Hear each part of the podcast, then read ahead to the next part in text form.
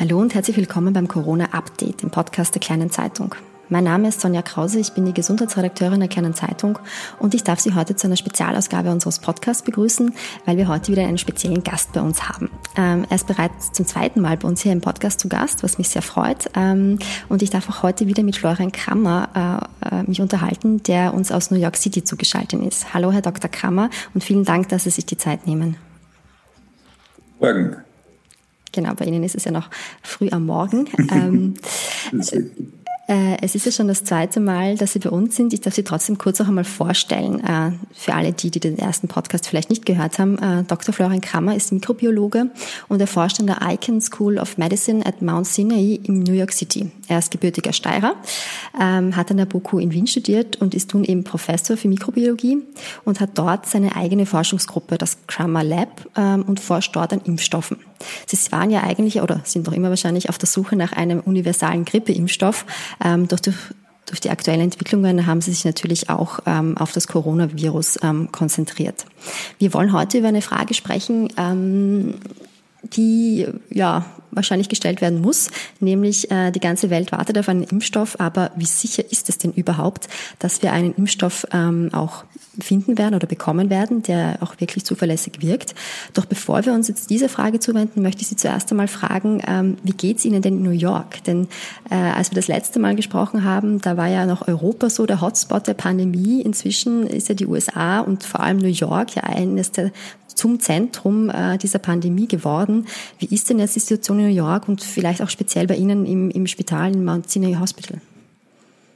Ja, also es ist äh, zu einer sehr starken Zunahme von Fällen gekommen. Ähm, New York ist der Hotspot in den USA, der Bundesstaat New York, aber auch die Stadt New York. Also ich glaube, wir haben momentan über 16.000 Tote. Äh, es wird mittlerweile allerdings wieder besser. Also die Rate an Leuten, die ins Spital kommen und äh, mit, mit äh, Covid-19 geht runter. Das ist jetzt schon fast eine Woche, dass man das verzeichnen, dass da jeden Tag weniger Patienten kommen. Nicht viel weniger, aber es schaut so aus, als, als wären wir über dem, dem Peak dieser Kurve drüber. Ähm, es hat natürlich hier auch Maßnahmen gegeben, die nach wie vor in Kraft sind. Ähm, Leute sollen zu Hause bleiben. Im Prinzip Social Distancing. Ähm, man soll Masken tragen, wenn man, wenn man mit Leuten in Kontakt kommt oder in Supermärkte geht zum Beispiel. Also es hat da ziemlich viele Maßnahmen gegeben und ich glaube, die Maßnahmen greifen mittlerweile. Ähm, wir haben die Spitalskapazität nicht komplett erreicht. Äh, die äh, Intensivstation war zwischendurch ziemlich voll, ist nach wie vor voll. Ähm, es hat dann einen großen Umbau im Spital gegeben. Ähm, da sind Freiflächen eben umgebaut worden zu Betten. Und wir haben auch eine, ein, ein Zeltspital vor dem, äh, vor dem Gebäude im Central Park aufgebaut. Ähm, Im Endeffekt haben wir vieles davon nicht gebraucht. Also man hat das abfangen können, aber es war knapp dran. Das heißt, es waren eigentlich sehr ähnliche Maßnahmen wie auch hier in Österreich. Gab es sowas wie eine komplette Ausgangssperre auch in New York oder wie wurde das gehandhabt? Nein, keine komplette Ausgangssperre. Also es ist empfohlen worden, dass äh, Leute ab einem gewissen Alter grundsätzlich zu Hause bleiben. Ähm, und wie, wie gesagt, es ist die einzigen Geschäfte, die offen bleiben durften, waren essentielle, ähm, essentielle Geschäfte im Prinzip. Also ähm, Supermärkte, witzigerweise auch Weinhandlungen ähm, und so weiter und so fort. Aber alles andere hat zu. Äh, die Leute sind auf dazu aufgerufen worden, dass sie zu Hause bleiben. Und äh, es hat, die Maßnahmen sind ähnlich wie in Österreich, vielleicht ein bisschen weniger strikt. Also die Leute können schon noch rausgehen und man sieht das auch im Central Park, wenn wie heute die Sonne scheint draußen, sind viele Leute unterwegs. Ähm, aber es wird natürlich darauf Wert gelegt, dass man Abstand hält. Und wie gesagt, es sind, äh, der Großteil der Menschen sind mittlerweile mit Masken unterwegs. Jetzt wollen wir uns zu unserer, äh, unserer Frage annähern. Ähm, bei all diesen Überlegungen, die es momentan gibt, äh, wie es denn weitergehen könnte ähm, nach dieser Pandemie und, und wie wir mit diesem Virus leben lernen können, ähm, hört man immer diesen Satz, naja, bis es dann in einem Jahr etwa eine Impfung gibt. Das ist so immer dieser Horizont, angegeben wird. Wie sicher können wir uns denn jetzt sein, dass wir wirklich diese Impfung finden werden, die zuverlässig vor diesem Virus schützt und damit quasi auch dieser ganzen Pandemie so den, den Chaos macht, mehr oder weniger. Was ist da so prinzipiell Ihre, Ihre Einschätzung? Also ich bin da sehr zuversichtlich. Es gibt mittlerweile fünf Kandidaten, die in Menschen getestet werden. Äh, zwei in den USA, einer in Großbritannien und zwei ähm, in, in China. Da kommen aber jetzt immer mehr dazu. Also ähm, in, in, in Deutschland der äh, Kollaboration zwischen Pfizer und, und ähm, äh, BioNTech angekündigt, dass sie eine, eine ähm, klinische Studie anfangen werden. Also da kommt immer mehr. Man sieht jetzt teilweise auch schon die Daten dieser, dieser Impfstoffkandidaten in Tiermodellen. Also die, äh, äh eine chinesische Firma hat mittlerweile äh, Daten in äh, Rhesusaffen äh, ähm, veröffentlicht. Mhm. Und das schaut echt sehr gut aus. Also die haben das geschafft, äh, dass sie die mit einem ziemlich einfachen Impfstoff, also es ist nur abgetötetes Virus, diese Affen komplett zu schützen vor einer, vor einer Infektion. Ähm, also die Daten, die man bis jetzt sieht, sind sehr positiv. Wie gesagt, das meiste ist noch in Phase 1. Ein chinesischer Impfstoff ist mittlerweile in Phase 2. Ähm, die Frage ist eben, ob, ob ein chinesischer Impfstoff jetzt zum Beispiel in Europa zugelassen werden würde. Aber im Grunde gibt es da jetzt mittlerweile ganz gute Kandidaten und da wird viel da, da tut sich eigentlich schon sehr viel. Vielleicht müssen wir kurz erklären, Phase 1 und Phase 2. Ähm, wenn ich das jetzt richtig sage, Phase 1 ist immer die Phase, wo geschaut wird, ist der Impfstoff überhaupt sicher? Also da wird an freiwilligen, mhm. gesunden Menschen getestet, ob der Impfstoff keine schweren Nebenwirkungen hat. Phase 2 wäre dann schon eine, eine ähm, Wirkungsanalyse, sage ich jetzt einmal. Also wirkt das, äh, der, der Impfstoff tatsächlich gegen das Virus? Also da sind wir jetzt schon einen Schritt weiter offensichtlich in dieser äh, ja, also die fangen an ähm, mit Phase 2. Also wie, wie, Sie gesagt haben, in Phase 1 schaut man sich an, ob das, ob das sicher ist, äh, ob es da wirklich zu irgendwelchen Nebenwirkungen kommt. Das macht man in, in einer kleinen Anzahl von Leuten. Das heißt, wenn es da zu ganz seltenen Nebenwirkungen kommt, findet man das noch nicht. Man schaut sich meistens auch die, äh, äh die äh, im Prinzip die Immunantwort gegen den Impfstoff an, auch schon in Phase 1, da gibt es jetzt noch keine Daten.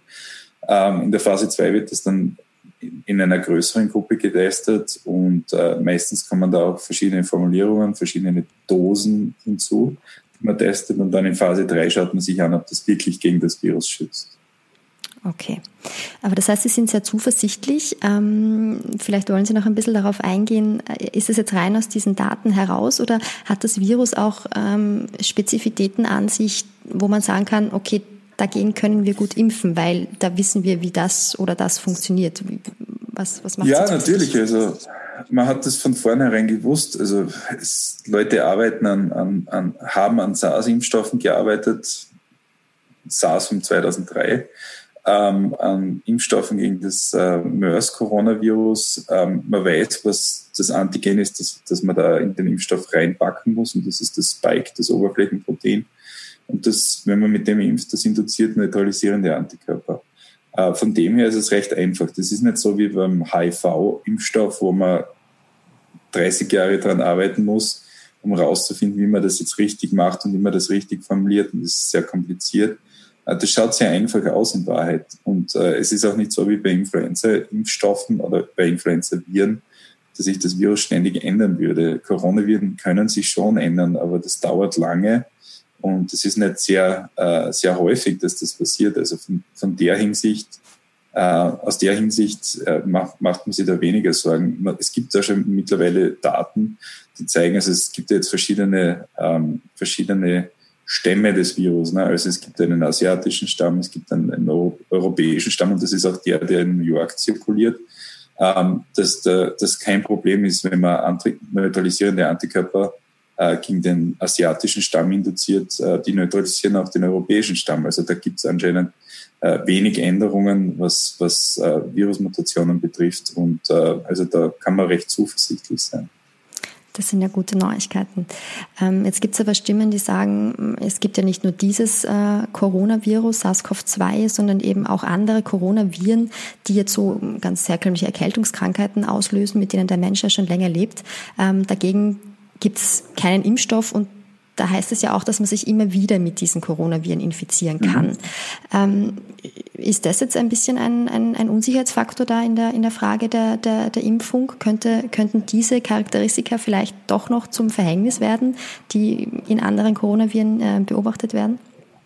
Nein, absolut umgekehrt. Also man weiß von, Corona, von äh, humanen Coronaviren, Da müssen wir vom Anfang anfangen. Also man könnte einfach einen Impfstoff herstellen gegen diese humanen Coronaviren, aber das zahlt sich nicht aus. Also mit dem wird man würde eine Firma keinen Gewinn machen und da wird sie niemand impfen lassen, weil die, die Krankheitsverläufe sehr mild sind. Ne?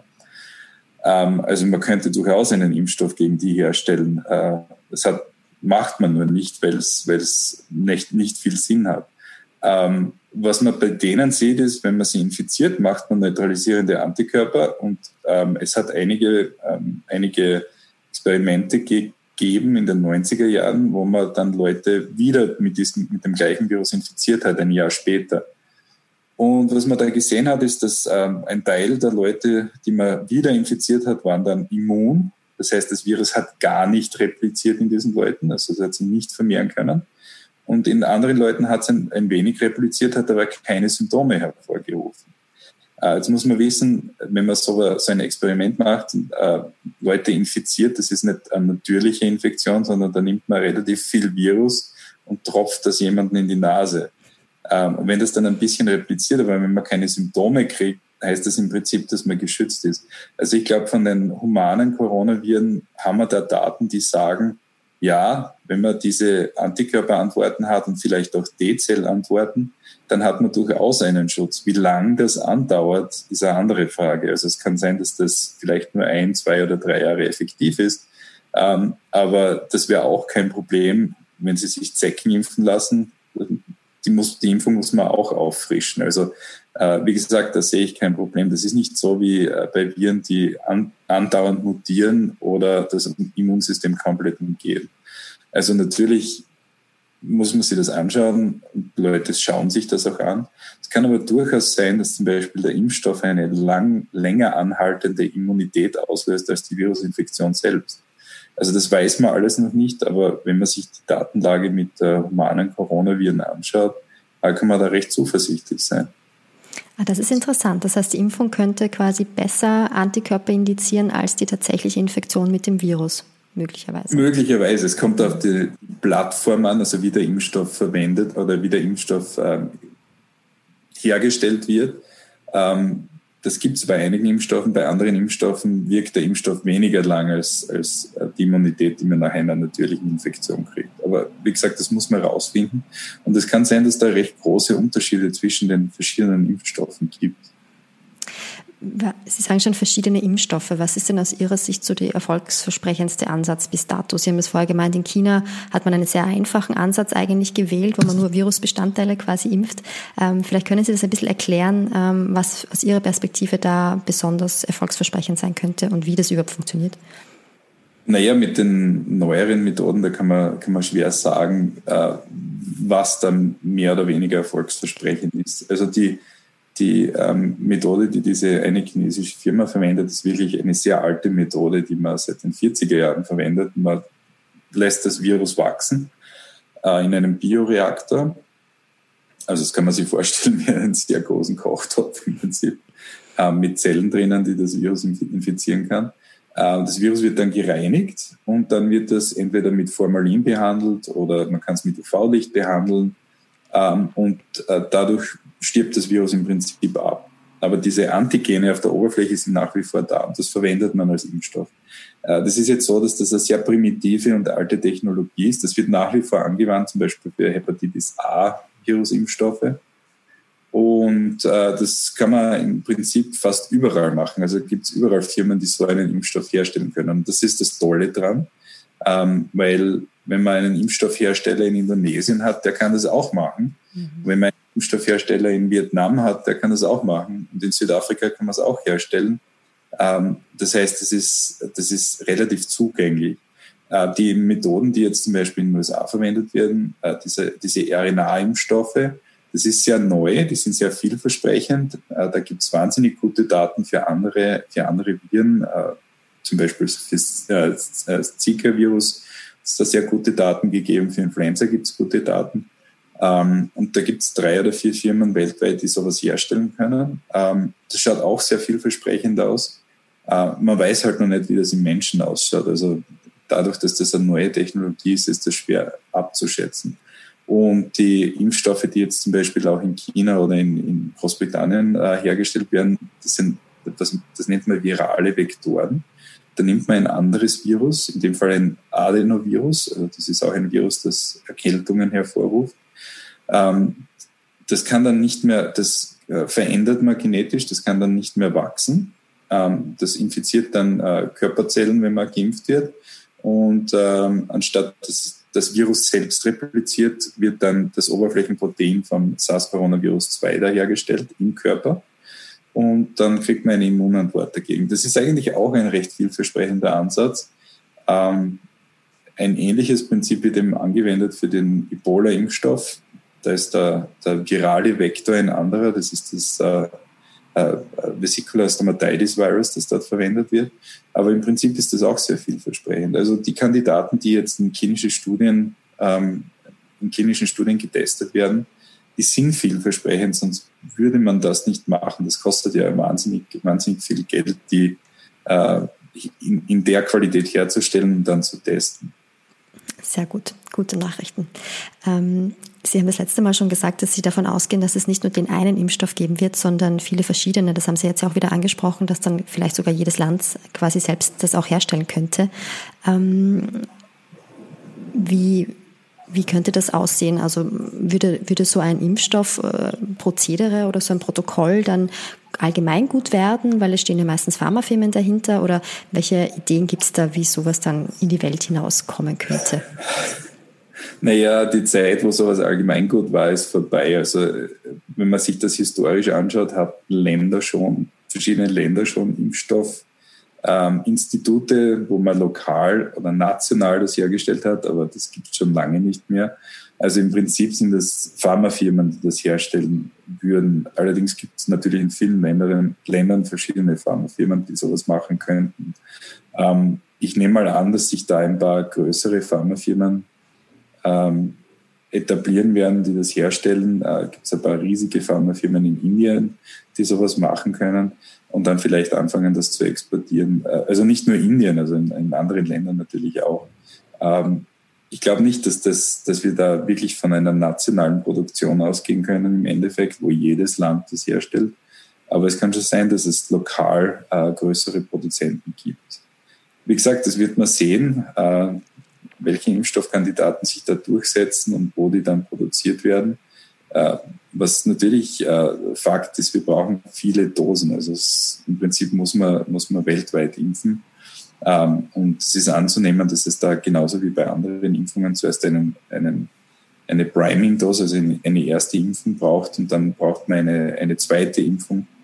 Ähm, das ist anzunehmen, dass das der Fall sein wird und das heißt natürlich, dass man doppelt so viele Dosen braucht ähm, als Menschen, die man impfen will.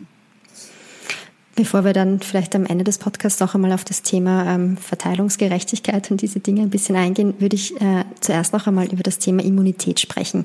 Da mhm. gibt es ja ähm, in Bezug auf das neuartige Coronavirus ja auch unterschiedliche Daten oder Beobachtungen. Zum Beispiel äh, aus Asien diese Meldungen, die vor einigen, ja, vor zwei Wochen glaube ich, war es ungefähr ähm, um die Welt gegangen sind, dass es immer mehr Patienten gäbe, die äh, nach einer durchgemachten Infektion äh, wieder positiv auf das Virus Virus getestet wurden. Ähm, muss man alles immer kritisch beobachten. Aber was kann man denn schon sagen, wie lange oder welche Immunität überhaupt entsteht gegen dieses äh, SARS-CoV-2-Virus? Ja, da kann man viel und wenig sagen. Also was man natürlich mittlerweile wissen ist, ähm, dass viele Leute, die infiziert worden sind, eine sehr starke Immunität gegen das Virus aufbauen. Ähm, mit T-Zellen weiß man noch nicht so genau. Also da gibt es jetzt mittlerweile auch Studien, die sagen, dass man eine gute zelluläre Immunantwort kriegt, Antikörper auf jeden Fall. Also wir messen da teilweise Antikörpertiter in Leuten, die, die das Virus hatten, in den Tausenden. Also das ist, sind schon sehr, sehr solide äh, Immunantworten. Äh, ob die in jedem Fall auftreten, äh, das weiß man nicht. Äh, wir sehen, dass wenn Leute milde oder asymptomatische Infektionen haben, dass die Antikörperantworten geringer ausfallen als in Leuten, die schwer infiziert waren. Das ist aber was, was man erwarten sollte. Ähm, und da muss man dann aber aufpassen. Also nur weil man Antikörper hat, heißt das noch nicht, dass man geschützt ist. Man kann das annehmen, Aber man muss, das, man muss das jetzt testen. Also man muss da jetzt anfangen, Studien, äh, Studien zu initiieren, wo man eben schaut, Leute, die Antikörperantworten haben, äh, können die wieder infiziert werden? Und wie stark muss die Antikörperantwort sein, damit die geschützt sind langfristig?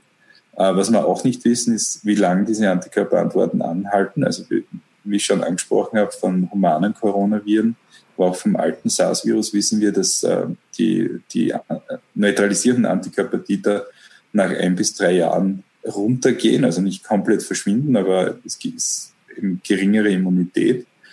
Und äh, das muss man sich jetzt auch anschauen. Aber das dauert natürlich, weil man kann sich vorstellen, wenn man wissen will, wie die Antikörper in jemanden ausschauen, der, der eine Infektion hatte.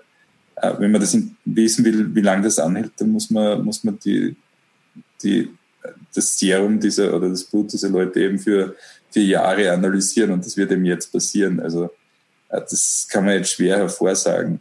Wenn man die Dynamik der Antikörperantworten kennt, kann man vermutlich äh, Modelle erstellen und ausrechnen, wie lange eine Person geschützt ist. Das kann man mittlerweile zum Beispiel für Hepatitis A machen. Äh, da kann man einfach, wenn jemand einen, äh, einen, einen Titer hat, also es ist einfach nur eine, eine, eine Zahl, die quantifiziert, wie viel Antikörper da ist, dann kann man, kann man hervorsagen, wie lange die Person geschützt ist, für wie viele Jahre. Und wenn man jetzt ähm, diese Antikörperantworten nach, äh, nach äh, SARS-Coronavirus-2-Infektionen gut charakterisieren, sind wir vielleicht auch irgendwann in der Lage, dass man das machen kann. Also wie gesagt, da braucht es mehr Studien. Äh, zu diesen Reinfektionen, das ist eine andere Geschichte. Also da bin ich sehr skeptisch. Ähm, da hat es anfangs schon, ähm, schon äh, Berichte aus China gegeben, wo Leute eine Infektion hatten, die sind positiv getestet worden dann sind sie negativ getestet worden, haben sich erholt und dann sind sie wieder positiv getestet worden. Die sind aber nicht mehr krank geworden und es ist sehr unwahrscheinlich, dass die, die, sich die wieder infiziert haben. Äh, was man jetzt wissen muss mit diesen äh, Tests, die man da durchführt, diesen PCR-Tests oder Nukleinsäure-Tests, was man da de detektiert, ist das Genom des Virus, nicht das infektiöse Virus. Also das kann man nicht auseinanderhalten mit dem Test. Was jetzt natürlich passieren kann, ist, dass da nach wie vor Genom da ist, aber das Virus ist mittlerweile nicht mehr, nicht mehr im Körper oder man ist nicht mehr infektiös. Das ist was, was man bei manchen Viren sieht. Also wenn Sie zum Beispiel eine Maserninfektion haben, kann man sechs Monate später das Genom des Virus noch finden, äh, aber Sie haben absolut kein infektiöses Virus mehr im Körper. Und da hat es auch mittlerweile eine recht gute Studie von Christian Drosten aus Berlin ge gegeben. Die haben sich da einige Patienten angeschaut, äh, die haben sich die Dynamik angeschaut, wie, äh, wie lange das Genom nachweisbar ist, und, und das in Relation gesetzt damit, wie lang äh, aktives Virus nachweisbar ist. Und äh, man kann das Genom natürlich viel länger nachweisen als das Virus. Das Interessante ist jetzt natürlich, wenn jemand äh, positiv getestet wurde, dann negativ, dann wieder negativ und dann wieder positiv. Wie kann man das erklären? Ähm, es kann natürlich, kann natürlich dazu kommen, dass ähm, es zum Beispiel, also das Virus infiziert den, den ähm, oberen ähm, Atemwegsbereich und den unteren Atemwegsbereich. Aber generell ist es eher im unteren Atemwegsbereich, also in der Lunge zu finden. Es kann nicht sein, dass, dass jemand quasi, wenn man diese Nasal-Swabs, also diese, diese Nasenabstriche nimmt, äh, positiv testet und positiv testet und dann negativ testet, weil das Virus eben dann nicht mehr repliziert. Und wenn man die Person dann wieder testet, kann schon sein, dass Material aus der Lunge oder den unteren Atemwegsbereichen raufgekommen ist. Äh, vielleicht wird das anders die Person, die den, die den Abstrich nimmt, äh, verhält sich anders, nimmt den Abstrich woanders. Also solche Sachen kann man schon erklären. Äh, das tritt in sehr geringen Fällen auf. Also auch wenn das jetzt, ich weiß nicht, wie viele Fälle das jetzt äh, akkumulativ sind, vermutlich 100 oder so. Ja. Äh, wenn das in einigen Fällen auftritt, ähm, das heißt, das heißt das nicht, dass das normal ist. Und wie gesagt, da gibt es gute Erklärungen dafür. Da wird natürlich jetzt äh, nachgebohrt und man wird sehen, wie das ausschaut. Äh, ich glaube, die WHO hat, hat gesagt, dass sie da äh, eine, eine Studie starten werden. Ähm, auf das muss man warten. Aber es ist anzunehmen, dass es sich da um Genom handelt und nicht um, um infektiöses Virus. Gut, das heißt, ähm, auch zum Thema Immunität warten wir noch auf, auf, auf längere Beobachtungen und Studien natürlich. Ähm, das heißt jetzt aber auch natürlich für, für Leute, die schon genesen sind, die sind jetzt nicht können jetzt nicht rumlaufen quasi wie Superhelden und, und sich ganz sicher fühlen, oder? Oder was würden Sie Personen raten, die tatsächlich eine bestätigte Covid-19-Erkrankung hinter sich haben? Also können die jetzt quasi wie äh, unantastbar äh, durch die Welt gehen oder würden Sie vor dieser falschen Sicherheit warnen? Schauen Sie, ich bin ein Wissenschaftler. Man kann sich nie sicher sein. es gibt ähm, man muss sich das anschauen. Ich würde jetzt nicht jemanden, der irgendwann einmal PCR-positiv getestet wurde und vielleicht ein paar Symptome gehabt hat, ähm, raten, da herumzulaufen und äh, sich mit äh, Leuten, die eine aktive Infektion haben, auf ein Bier zu treffen. Nein, das ist keine gute Idee. Ähm, aber im Grunde kann man trotzdem davon ausgehen, dass Leute, die äh, eine, eine starke Immunität aufgebaut haben, äh, für, zumindest für einige Zeit vor einer Reinfektion geschützt sind. Und man kann vermutlich auch davon ausgehen, dass wenn es zu einer Reinfektion kommt, dass die milder ausfällt. Ähm, wie gesagt, ich würde da trotzdem nicht äh, dazu raten, dass man, Risiko, dass man ein Risiko eingeht. Äh, wenn man das wirklich betreiben will und sagen will, ja, jemand ist immun und äh, die Person muss sich nicht mehr schützen, wenn man das jemand sagen will, dann muss man Daten dazu haben, dann muss es Studien dazu geben, die sagen, okay, wenn Sie diese, dieses, diesen Level oder diese Anzahl von Antikörper haben, diesen Antikörper-Titer, dann sind Sie geschützt. Und wenn Sie darunter sind, sind Sie nicht geschützt. Die Studien, wie gesagt, sind am Laufen, die Daten hat man noch nicht. Aber wenn man vom Hausverstand ausgeht, wenn man, wenn man gute Antikörperantworten oder gute Immunität hat, sollte man geschützt sein. Aber wie gesagt, also sicher ist gar nichts. Das merken wir gerade alle. ähm, Jetzt haben Sie schon das Thema Antikörper angesprochen. Sie haben ja auch äh, in Ihrem Labor einen Antikörpertest entwickelt. Ähm, und ähm, es gibt ja jetzt auch immer wieder, also es beginnen ja jetzt auch wirklich große Antikörperstudien. Ähm, Österreich ähm, fängt jetzt auch an. Im ersten Schritt muss aber natürlich einmal, müssen einmal diese Tests überhaupt validiert werden. Also das macht Österreich jetzt gerade, wo versucht wird zu schauen, sind diese Tests überhaupt aussagekräftig genug, um sie einzusetzen. Trotzdem hört man immer wieder von, von immer wieder diesen Satz von, von Leuten, jetzt auch in meinem Umfeld, ach, ich habe ja das Virus wahrscheinlich eh schon gehabt und die, Erke die Erkältung im, im, im Dezember, das war wahrscheinlich eh schon das Virus und äh, wahrscheinlich sind schon viel mehr Menschen infiziert, als wir eigentlich, als wir eigentlich glauben. Ähm, wie angebracht ist denn dieser Schluss oder diese Hoffnung, glaube ich, ist es ja für viele Menschen eine Hoffnung zu sagen, es sind tatsächlich schon viel mehr Menschen infiziert. Wir haben schon einen guten Schritt in dieser, in diesem Wunsch der Herdenimmunität geschafft.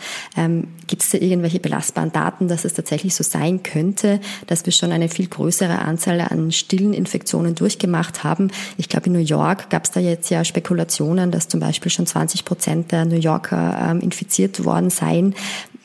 Wie realistisch sind solche Annahmen heute schon? Man muss da ein bisschen aufpassen. 20 ähm, Prozent sind keine Herdenimmunität. Äh, beim Virus, der eine Reproduktionsrate von zwei bis drei hat, ähm, da hätte man schon gern 70, 75, 80, vielleicht 85 Prozent Herdenimmunität oder Immunität in der Bevölkerung für Herdenimmunität. Also mit 20 Prozent äh, passiert da gar nichts. Ähm, die Frage ist, wie die 20 Prozent zustande gekommen sind. Also ich bin da eher skeptisch. Man hat da Leute, die ins, die Supermärkte besucht hat, äh, getestet.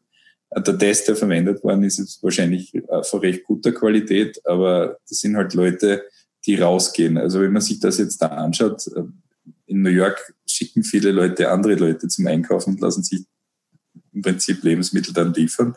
Wenn jetzt in den Supermarkt geht, da sind sehr viele professionelle Einkäufer unterwegs, die wahrscheinlich die, die ganze Zeit unterwegs waren. Und dann hat man natürlich auch gesehen, dass Leute über soziale Medien äh, gehört haben, dass diese Tests durchgeführt werden. Und die ganzen Leute, die glauben, dass sie schon infiziert waren, sind dann natürlich hin und sind getestet worden. Das heißt, man muss da ein bisschen aufpassen, wie man solche Tests durchführt und wie solche Studien designt werden. Ähm, also meine, meine Schätzung für New York ist momentan irgendwo zwischen 6 und 10 Prozent. Ähm, aber es ist egal, weil beides, 10 äh, oder 20 Prozent weit davon entfernt ist, dass man Herdenimmunität hat. Ähm, und das muss man halt im Auge behalten. Natürlich sind mehr Leute infiziert worden, als offiziell, als die offiziellen Zahlen äh, wirklich zeigen. Ähm, und das ist normal, weil nicht jeder getestet worden ist. Also man hört in Österreich viel von Leuten, die äh, krank geworden sind und äh, Symptome gehabt haben, die wirklich auf Covid-19 schließen lassen, aber die eben dann, äh, weil es kein schwerer Fall war oder weil man Kontakt gehabt hat, oder aus anderen Gründen nicht getestet worden sind. Also ich würde schon davon ausgehen, dass es zumindest fünfmal mehr Fälle gibt, als es offiziell in der Statistik, also offiziell in der Statistik aufscheinen. Ähm, also das glaube ich schon. Nur, wie gesagt, dass, dass man da darauf schließt, dass jetzt eh schon jeder immun ist und äh, dass das eh kein Problem mehr ist. Also da muss man aufpassen. Und ich kann Ihnen da ein Beispiel geben. Ähm, wie gesagt, 1908, 1918, 1919 mit der, mit der H1N1 Influenza-Pandemie, da ist es zu Wellen gekommen. Da hat es eine Welle gegeben, ähm, früher im Jahr, die war nicht so schlimm. Und dann, da sind aber auch schon viele Leute infiziert worden. Und dann ist es zu einer zweiten Welle gekommen und die war dann wirklich schlimm und teilweise auch zu einer dritten Welle. Und da hätte man auch annehmen können, dass es schon eine Herdenimmunität gibt nach der ersten Welle. Das war aber nicht der Fall. Also ich glaube, man muss da aufpassen. Man sollte sich da nicht zu viele Hoffnungen machen, dass, der, dass da jetzt ein Großteil der, Großteil der Bevölkerung äh, immun ist. Diese zweite Welle, das wird ja jetzt auch gerade hier in, in Europa ähm, groß diskutiert und, und da gibt es eben viele Stimmen, auch Christian Drosten zum Beispiel, der da sehr vehement davor warnt, dass es ähm, vielleicht jetzt nicht im Sommer, aber nach dem Sommer, im Herbst zu einer, zu einer viel schwereren zweiten Welle kommen könnte. Ähm, sehen Sie, teilen Sie diese Befürchtung? Ja, natürlich. Ähm, das Virus wird ja nicht verschwinden. Ähm, und wie gesagt, also es kann schon sein, dass es im Sommer zu weniger Übertragungen äh, kommt. Und man muss auch ehrlich sagen, also die meisten Länder weltweit haben da jetzt ganz gut reagiert. Die erste Welle ist abgeschwächt worden. Das sieht man eigentlich überall. In fast allen, allen Ländern ist das passiert. Äh, das ist toll. Aber wenn das Virus nicht ganz verschwindet, und es wird nicht ganz verschwinden, es wird da jetzt immer eine kleine Anzahl von Infektionen geben, wird das eben im Herbst vermutlich wieder zurückkommen, äh, vor allem, weil erstens vermutlich die Schulen wieder aufmachen. Ähm, die Leute werden zum relativ normalen Leben zurückkehren. Also es wird mehr, mehr Möglichkeiten für das Virus geben, sich auszubreiten. Äh, vielleicht ist auch der, das Wetter im, im Herbst äh, besser im Prinzip geeignet ist, das Virus zu unterstützen. Also es kann sein, dass da zu mehr Infektionen kommt.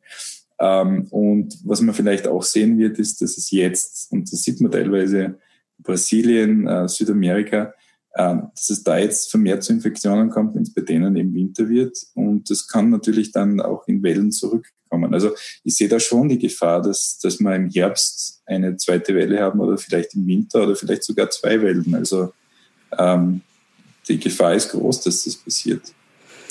Und warum könnte eine solche zweite Welle sogar schlimmer sein? Das hört man ja auch immer. Ähm, hängt es damit zusammen, dass man die Ausbrüche dann vielleicht überhaupt gar nicht mehr nachverfolgen kann, wie das ja momentan teilweise noch möglich ist, dass man solche gewisse Cluster ähm, ausfindig macht, wo, wo das quasi herkommt und dann auch noch ein bisschen ein Tracing machen kann? Oder, oder ist, liegt es eher an der Saison, dass im Winter eben hm, noch schlimmer, also noch leichter übertrag, übertragen wird und noch länger überlebensfähig ist, das, das Virus in der, in der Umwelt?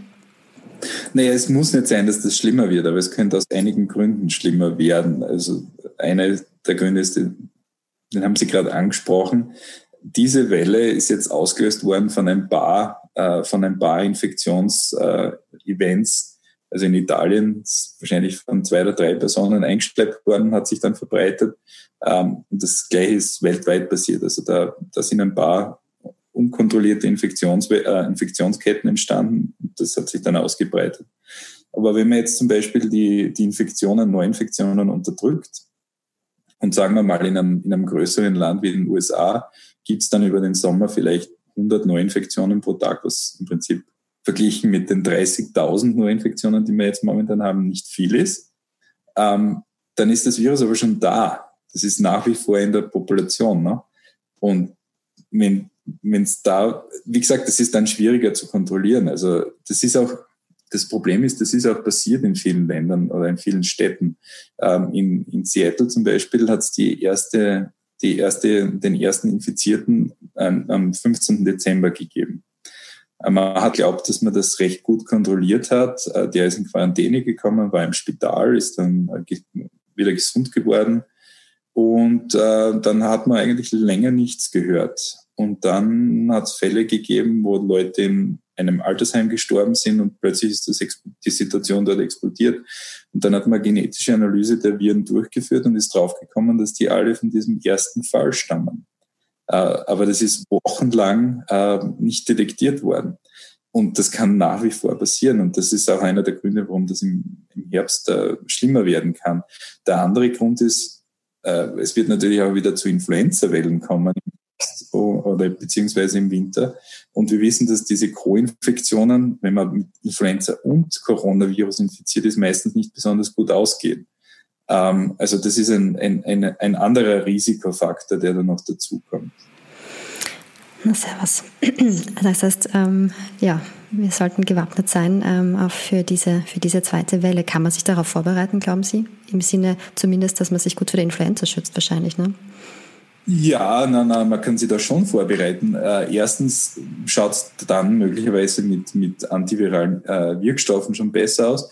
Aber die meisten, die meisten Regierungen weltweit überlegen sich jetzt, wie man damit sowas umgehen kann, haben sich jetzt auch schon überlegen müssen, wie man mit sowas umgehen kann. Ich glaube, dass da ganz gute Strategien geben wird, um, um das zu unterdrücken. Und schauen Sie, vielleicht äh, sind wir da auch ein bisschen zu pessimistisch. Vielleicht können, können äh, da Maßnahmen getroffen werden, um das wirklich einzudämmen. Das kann auch sein. Und ich hoffe, dass das der Fall ist. Ähm, wir werden sehen. Also, wie gesagt, das ist das erste Mal, dass äh, dass man mit modernen Technologien äh, gegen so ein Virus ankämpfen. Es kann schon sein, dass man damit ähm, mit äh, Technologien oder mit Strategien rauskommt, äh, die, das, die das dann unterdrücken und wo es eben nicht zu einer zweiten Welle kommt. Das, das hoffe ich, aber ich bin leider meistens ein bisschen pessimistisch mit solchen Sachen. Wir werden sehen. Ähm, wir bleiben auch hoffentlich weiter in Kontakt. Vielleicht können wir uns da immer wieder mal updaten. Ähm, gut, vielleicht noch einmal zurück zum Thema Impfstoff. Ähm, was ist denn jetzt so heute Ihre Annahme? Wann wird es denn diesen Impfstoff geben? Ist natürlich die Frage, die sich alle stellen, wo viele Zahlen herumgeistern. Was ist so Ihre, Ihre realistische Annahme? Also ich bin nach wie vor der Meinung, dass, oder der Meinung, ich, ich glaube, dass wir Anfang 2021 einen Impfstoff am Markt haben werden da gibt es ein paar Wege, dass man das schneller machen kann. Also man kann während einer, einer Phase 3, also das ist quasi die, wo man testet, ob der Impfstoff wirklich funktioniert, man kann das natürlich ausweiten und dann wirklich schon extrem hohe Zahlen von, von Leuten äh, impfen. Das heißt, man könnte da möglicherweise auch schon einen Großteil der, der, des Krankenpflegerpersonals, also des, des ähm, äh, Ärzte, Krankenschwestern und so weiter und so fort anfangen zu impfen in einer Phase 3.